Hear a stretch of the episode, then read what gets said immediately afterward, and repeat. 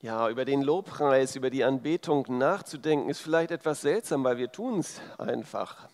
Und trotzdem ist das von Zeit zu Zeit vielleicht durchaus auch sinnvoll. Lobpreis spielt in vielen Gemeinden, in vielen Gottesdiensten eine sehr wesentliche, sehr wichtige Rolle. Auch in meiner Gemeinde, ich komme ja aus der Gemeinde Hamburg-Fuhlsbüttel, ist das ein wichtiges Thema. Ich bin dort selbst so was wie so ein Lobpreisleiter, wenn ich nicht gerade zum Predigen irgendwo bin.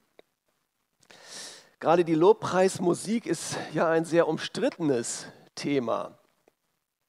Welche Lieder, welche Musik soll denn gespielt werden? Und das ist ja auch so eine Frage ein bisschen der Ästhetik, also äh, des Geschmacks, was wir schön finden auch wie wir musikalisch geprägt sind. Ja? Also dieses Die Himmel erzählen, die Ehre Gottes, habe ich auch äh, viel gesungen und das ähm, ja, ist ein wirklich äh, toller alter Chorsatz. Wie sind wir geprägt? Welchen Musikstil mögen wir? Welche Musik bringt uns mit, äh, ja, mit Gott, mit einer Begegnung mit Gott in Verbindung? Ich habe ähm, vor einiger Zeit ein Buch gelesen von einer Frau, die heißt Nadja Bolz-Weber. Vielleicht äh, ist äh, ihr auch schon jemand hier mal über den Weg gelaufen. Sie ist eine amerikanische Pastorin, tätowiert, ziemlich viel wohl, und zieht mit ihren Predigten, die kann sehr gut formulieren und predigen, viele Menschen in ihren Bann. Sie selbst kommt aus einer, ja, man könnte sagen, aus einem speziellen ähm, gesellschaftlichen Milieu und hat eine ziemliche Abneigung gegen den poppigen Lobpreis. Sie kann damit gar nicht viel anfangen. Das ist irgendwie nicht ihr Musikstil. Sie sitzt also dann in Gottesdiensten, wo sie eingeladen wird zum Predigen, äh, sitzt sie eher unbeteiligt dabei und wartet, dass der Lobpreis äh, zu Ende ist. Sie bräuchte vermutlich ähm, kreischende, rockige E-Gitarren-Musik äh, äh, als ihre Anbetungsmusik. Es ist eine Frage also der Ästhetik, des Geschmacks, ob wir Bach oder Udo Lindenberg mögen oder gar beide, während vielleicht andere lieber schräge Musik hören und sich dabei zu Hause fühlen. Und dann kommt heutzutage ja auch noch dazu, dass ähm, der Geschmack nicht nur eine Frage des Musikstils ist, sondern auch der Technik und der Fähigkeit, die Technik zu bedienen zu können. Wir haben gerade bei uns in äh, Fußbüttel die Schwierigkeit, dass der Sound im Gottesdienstsaal, der kann richtig schön sein, aber was dann im Stream ankommt, das klingt so grottig, dass wir als Musiker gesagt haben, wir wollen nicht mehr im Stream spielen, wir schämen uns dafür. Also, das nur so eine kleine Skizze, was für ein Spannungsfeld das ist mit dem Lobpreis, mit der gemeinsamen Anbetung Gottes, in, äh, in der wir uns bewegen. Auf der einen Seite unser Wunsch nach Anbetung, nach Andacht, nach Berührung durch Musik, durch schöne Lieder, und auf der anderen Seite dann auch unser begrenztes Vermögen, das umzusetzen und äh, ja, das manchmal auch gestaltet zu bekommen. Also wie kann das mit der Anbetung Gottes gehen? Wie kann das gelingen, wenn wir so unterschiedlich empfinden, auch so unterschiedliches schön oder hässlich finden? Wie kann Anbetung gelingen, wenn die Schönheit eines Gottesdienstes so anfällig sein kann, zum Beispiel durch technische Begrenzung, ja, dass einfach auch mal was nicht so klappt und dann ist es plötzlich gar nicht so schön. Und mitten in diesen Fragen bin ich auf den Psalm 19 gestoßen, der mich zum weiteren Nachdenken inspiriert hat und vielleicht kann er uns helfen, eine gute Haltung zu finden. Matthias, du hattest gesprochen, Anbetung ist eine Haltung, ja. Und genau das ist die Herausforderung. Wie finden wir in dieser Haltung der Anbetung? Ich möchte diesen Psalm 19 jetzt zunächst einmal beten. Psalmen sind ja Gebete. Und äh, ich möchte ihn zunächst einmal beten und dann danach meine Gedanken mit euch dazu teilen. Psalm 19 für den Chorleiter ein Psalm David. Die Himmel erzählen von Gottes Herrlichkeit, das Sternenzelt verkündet das Werk seiner Hände, ein Tag ruft die Botschaft dem anderen zu, eine Nacht teilt ihr Wissen der Nächsten mit. Ohne Sprache und ohne Worte geschieht das. Was sie einander sagen, man hört es nicht. Doch ihre Botschaft geht hinaus in alle, in alle Länder. Ihre Kunde dringt bis an das Ende der Welt. Dort hat er für die Sonne ein Zelt aufgestellt. Strahlend schön tritt sie aus ihrem Zelt hervor wie ein junger Bräutigam. Wie ein Held freut sie sich darauf, ihre Bahn über den Himmel zu ziehen. Am Ende des Himmels geht sie auf und läuft hinüber bis ans andere Ende. Nichts bleibt vor ihrer Glut verborgen. Die Weisung des Herrn ist vollkommen. Sie schenkt neue Kraft zum Leben. Die Vorschrift des Herrn ist zuverlässig. Sie macht den Unerfahrenen klug. Die Anweisungen des Herrn sind einfach, sie erfüllen das Herz mit Freude. Die Gebote des Herrn sind eindeutig, sie lassen die Augen leuchten. Die Ehrfurcht vor dem Herrn ist gut, sie wird niemals aufhören. Die Gesetze des Herrn sind wahr, ausnahmslos sind sie gerecht. Sie sind kostbarer als Gold, als reines Feingold. Sie sind süßer als Honig, als feiner Bienenhonig. Deinem Knecht stehen sie leuchtend vor Augen. Wenn er sie befolgt, wird er reichlich belohnt. Doch wer kennt schon alle seine Verfehlungen? So sprich mich frei von den Sünden, die mir nicht bewusst sind. Auch vor Unbeherrschtheit bewahre deinen Knecht. Sie soll keine Macht über mich gewinnen. Dann kann ich vorbildlich leben und bleibe frei von schweren Vergehen. Hab Gefallen an dem, was mein Mund redet und was mein Herz denkt. Das lass vor dir bestehen. Du, Herr, bist mein Fels und mein Erlöser. Amen.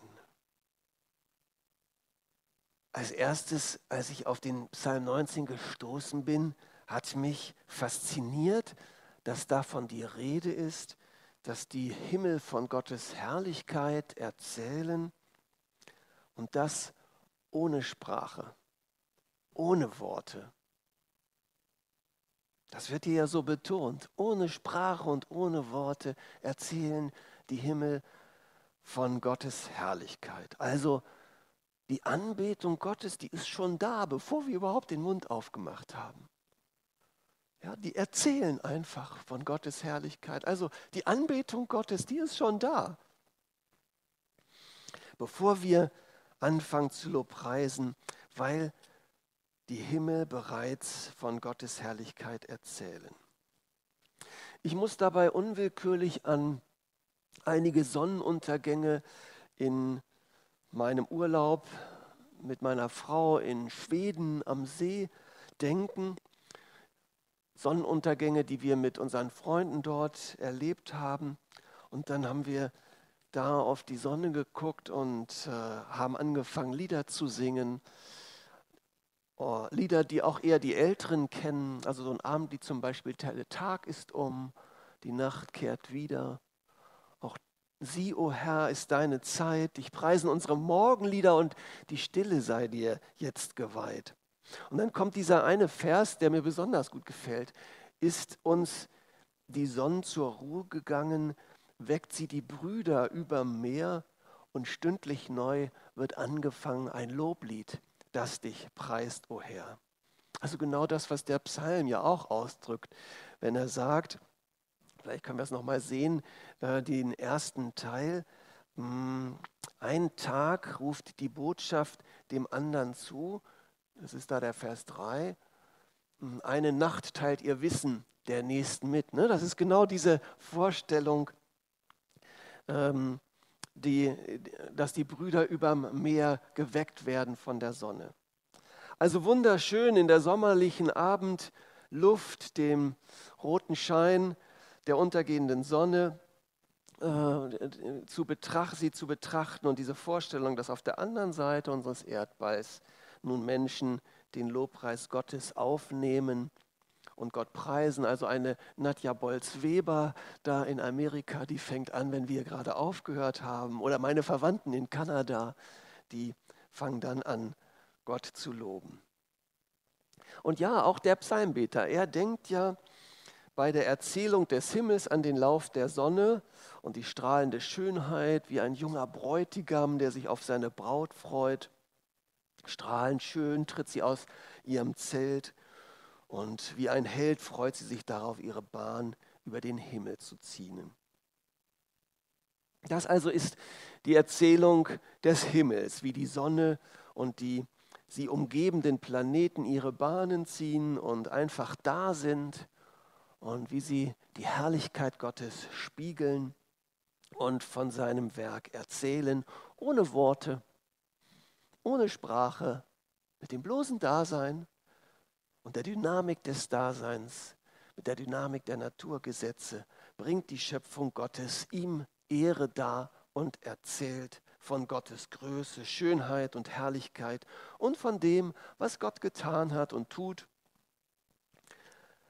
Was auch immer gestern war, heute beginnt ein neuer Tag. Die Sonne geht wieder auf. Wir allerdings, wir Menschen, wir brauchen Worte, um erzählen zu können. Wir brauchen die Sprache um sprachliche Kommunikation. Ohne das geht es nicht. Weil der Himmel Gottes Schöpfung ohne Worte erzählt. Deshalb kann diese Erzählung auch missverstanden werden. Dann werden Erdbeben oder Vulkanausbrüche zu Strafen Gottes. Ja, bei gutem Wetter, da meint es Gott gut mit uns, beim schlechten Wetter, da meint er es nicht so gut mit uns. Ja, dann fangen wir an, die Erzählung des Himmels misszuverstehen. Oder die gute Schöpfung Gottes bleibt völlig unverstanden, dass Menschen gar nicht verstehen oder glauben, dass Gott etwas damit zu tun haben könnte. Deshalb, wir Menschen brauchen Worte, wir brauchen Sprache, um zu verstehen. Erst wenn das Wort Gottes uns anspricht, sodass wir es hören und verstehen, wenn Gott uns ruft und sagt, Mensch, wo bist du? Oder wenn er mit uns in den Dialog tritt, erst dann wird Gott für uns lebendig. Vorher bleibt es für uns unverständlich, eben ohne Sprache und Sinn. Und genau darüber bricht der Psalmbeter nun zusätzlich und ziemlich unvermittelt in ein Staunen aus. Eben noch hat er über den Sonnenaufgang gestaunt und auch über den Sonnenuntergang und so wie der kleine Prinz in der Erzählung von Saint-Exupéry sich an Sonnenuntergängen und Sonnenaufgängen erfreut und sich daran gar nicht satt sehen kann. Aber dann plötzlich heißt es, die Weisung des Herrn ist vollkommen. Plötzlich geht es um das Wort Gottes.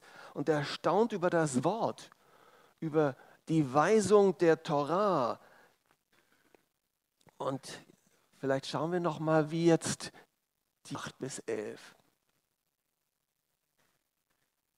Die Weisung des Herrn ist vollkommen. Sie schenkt neue Kraft zum Leben. Sie macht klug, sie macht den Unerfahrenen klug. Sie erfüllen die Anweisungen des Herrn, erfüllen das Herz mit Freude und sie lassen die Augen leuchten. Das macht das Wort Gottes. Erst das Wort Gottes macht das. Ja, vorher hat der Psalmbeter schon so gestaunt über, über die Sonne und den Sonnenaufgang und Untergang, aber wirklich Staunen zum Staunen kommt er erst durch das Wort Gottes.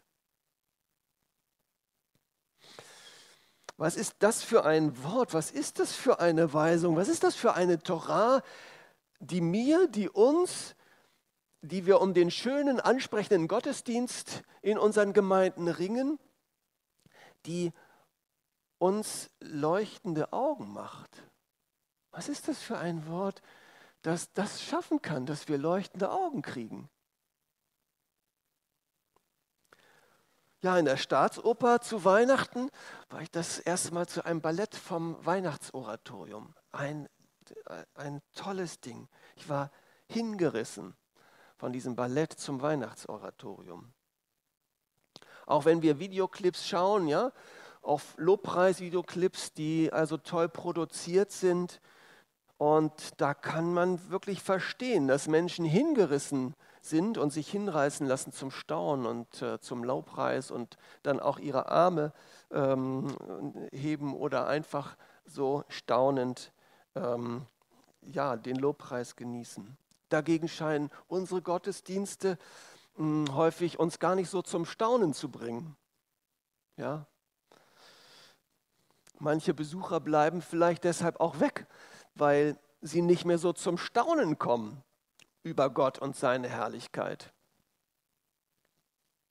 Und wir, die wir den Gottesdienst gestalten oder Gottesdienste gestalten, wir strengen uns an, um so mehr strengen wir uns an, um es gut zu machen. Ja, die, Technik, äh, dass die gut ist, die Musik, tolle Musik. Und auch wir Pastoren, wir träumen davon, dass wir so toll predigen, dass die Leute nur deshalb in den Gottesdienst kommen, um uns zu hören. Doch leider ist diese außergewöhnliche Gabe nur wenigen vergönnt, so zu predigen, dass alle Leute einen hören wollen. Mir fällt auf, dass der Psalmist mit seinem harten Sprung, das ist ja ein ziemlicher Cut von den Sonnenauf- und Untergängen plötzlich zum Wort Gottes, ähm, dass er damit eine Behauptung macht. Er behauptet nämlich, dass es letztlich nicht die Ästhetik, nicht die Schönheit allein ist, die uns Kraft verleiht.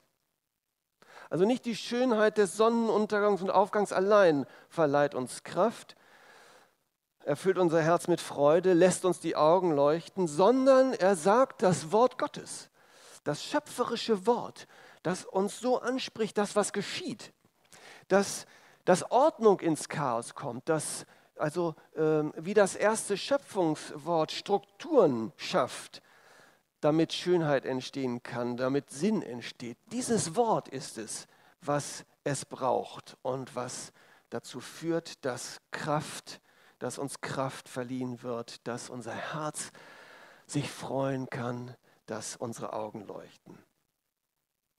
Und wenn dann das stimmt, dann ist umso mehr die Frage, was ist das für ein Wort, was ist das für eine Weisung, was ist das für eine Torah, die mir, die uns leuchtende Augen macht, dass wir staunen können und gar nicht anders können, als einzustimmen in den Lobpreis, in die Anbetung der Herrlichkeit Gottes, dann auch mit unseren Worten.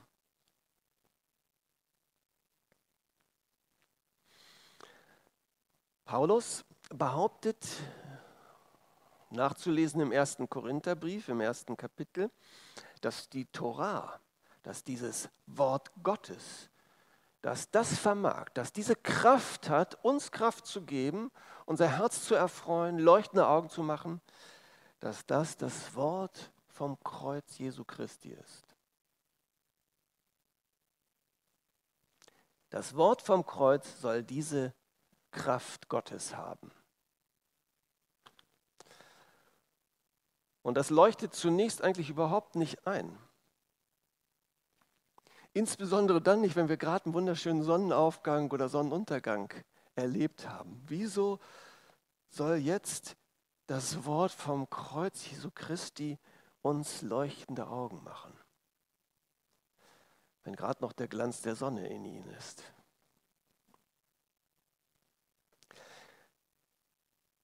Es wird erst dann einleuchten, wenn wir uns bewusst machen, dass unser Leben ja nicht nur aus schönen Sonnenauf- und Untergängen besteht. Wir erleben auch viel Unästhetisches, viel nicht so Schönes in unserem Leben. Wir kommen in Konflikte. Wir leben ja häufig in einem völlig unbeschaulichen Alltag mit ganz normalen Sachen, die uns vielleicht auch keinen großen Spaß sonntags noch und hoffen, das irgendwie durchzustehen. Das ist eben auch unsere Wirklichkeit. Es ist nicht alles nur glänzend schön in dieser unserer Welt. Und das Wort vom Kreuz Jesu Christi macht leuchtende Augen, weil es uns Menschen, die wir in ganz unterschiedlichen Situationen äh, leben, weil es uns Menschen die Schönheit, die Herrlichkeit Gottes zuspricht. Nicht, weil wir besonders schön singen oder ein Instrument spielen können, einen Gottesdienst technisch einwandfrei über die Bühne bringen können. Nicht deshalb sind wir schön. Nicht deshalb ist Gottes Herrlichkeit auch hier bei uns, wie bei den Geschwistern über dem Meer und wie in der Kirche nebenan, sondern weil Gott uns in Jesus Christus Schönheit, Reinheit und Wert zuspricht. Und zwar unabhängig davon, was, wir, was uns gerade gelingt oder nicht. Unabhängig davon, was andere über uns sagen oder urteilen.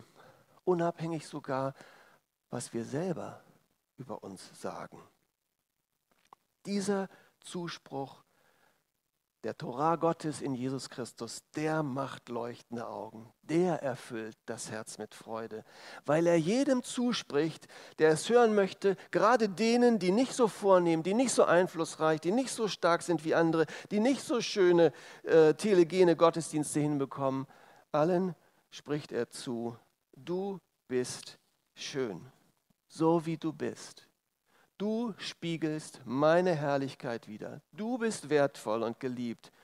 Du bist vom Gott des Himmels angenommen und geachtet.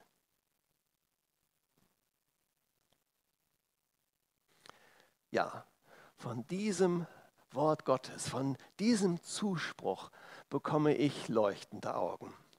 Wenn, wenn ich es für mich selbst höre, aber auch wenn ich es für andere höre und sehe, wie Menschen durch diesen Zuspruch plötzlich schön aufgerichtet werden. Mir geht das so, wenn ich ähm, an unserem Aldi-Markt eine Zeitschrift Hinz und Kunst kaufe. Ich weiß nicht, ob das hier bekannt ist. Das ist so eine Zeitschrift, ähm, die ähm, von Obdachlosen verkauft wird. Und äh, es gibt da viele Artikel auch über obdachlose Menschen. Und mich berührt das, ähm, wenn ein Journalist das Leben eines obdachlosen Menschen beschreibt und damit ein Licht dieses Zuspruches auf dieses Leben dieses obdachlosen Menschen wirft und deutlich wird, er ist wertvoll oder sie ist wertvoll.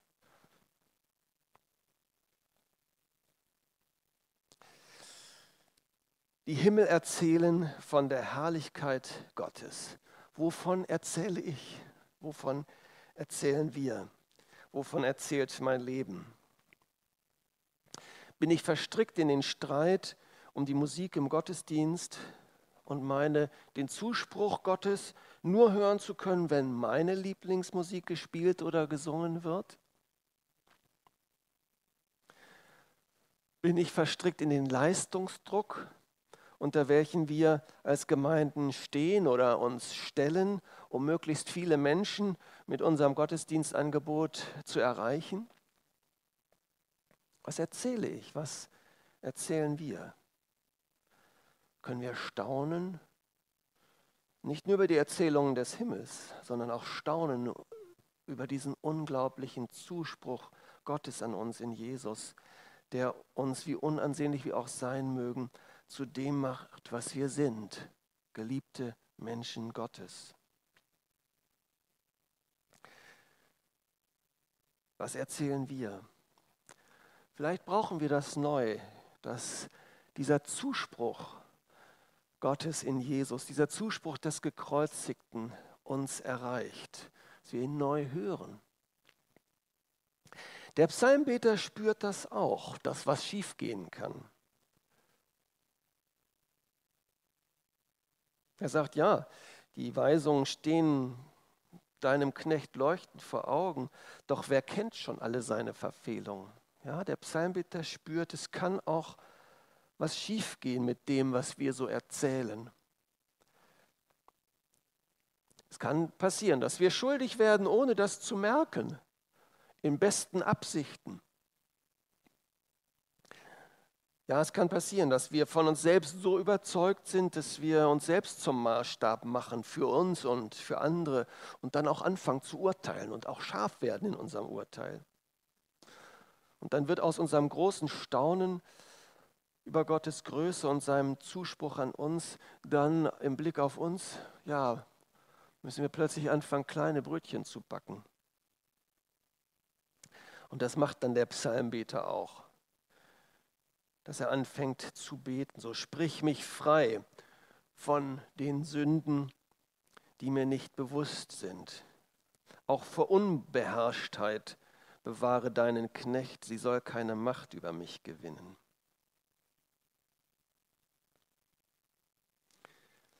Bei allem Lobpreis und bei aller Anbetung ist das eben doch kein Selbstgänger, dass das, was unser Leben erzählt, Sieg, unsere Lieder, unsere Technik wirklich Gottes Herrlichkeit widerspiegeln. Wir sind schnell dabei, dass wir versuchen, uns und auch ja, das, was wir tun, auch aufzuhübschen, statt dass wir darauf bauen, dass Gott uns schön macht, dass das ja das ist, was uns Wert zu einem Wert bringt, dass er uns seinen Zuspruch gibt, dass er uns zum Spiegel seiner Herrlichkeit macht. Und deshalb brauchen wir den Zuspruch Gottes, brauchen wir seine Vergebung, dass wir uns unter diese Herrlichkeit Gottes beugen, dass er uns herrlich macht. Und so mündet der Psalm dann in der Bitte an Gott, die wir uns auch zu eigen machen können die wir uns gerade als Menschen, denen der Lobpreis und die Anbetung wichtig ist, zu eigen machen können, die wir uns als Gemeinden zu eigen machen können. Herr, lass mich doch eine Sprache finden, lass uns eine Sprache finden, die dir gefällt. Wenn der Himmel ohne Worte deine Herrlichkeit erzählen kann, dann lass mich doch meine Art, lass uns doch unsere Art und Sprache finden, die dich ehrt. Herr, lass uns doch mit Worten und mit Werken eine Sprache sprechen, die dich ehrt und die das Staunen über dich bewirkt. Hilf uns doch in unserem Streit um schöne Gottesdienste mehr auf verschiedene Sprachen und Erzählungen verschiedener Menschen zu hören und das Leuchten der Herrlichkeit Gottes in den Menschen der anderen wahrzunehmen. So möge unser Selbstgespräch, auch unser Gespräch über Lobpreis und Anbetung, vor Gott zum Gebet werden, dass wir bekennen wie der Psalmbeter, du Herr, du bist unser Fels und Erlöser, weil du uns in Jesus dein Wort gibst, weil du uns in Jesus deinen Zuspruch gibst, dass wir wertvoll sind, weil du uns in Jesus die Schönheit gibst, die wir suchen, weil du uns wertvoll gemacht hast. Amen.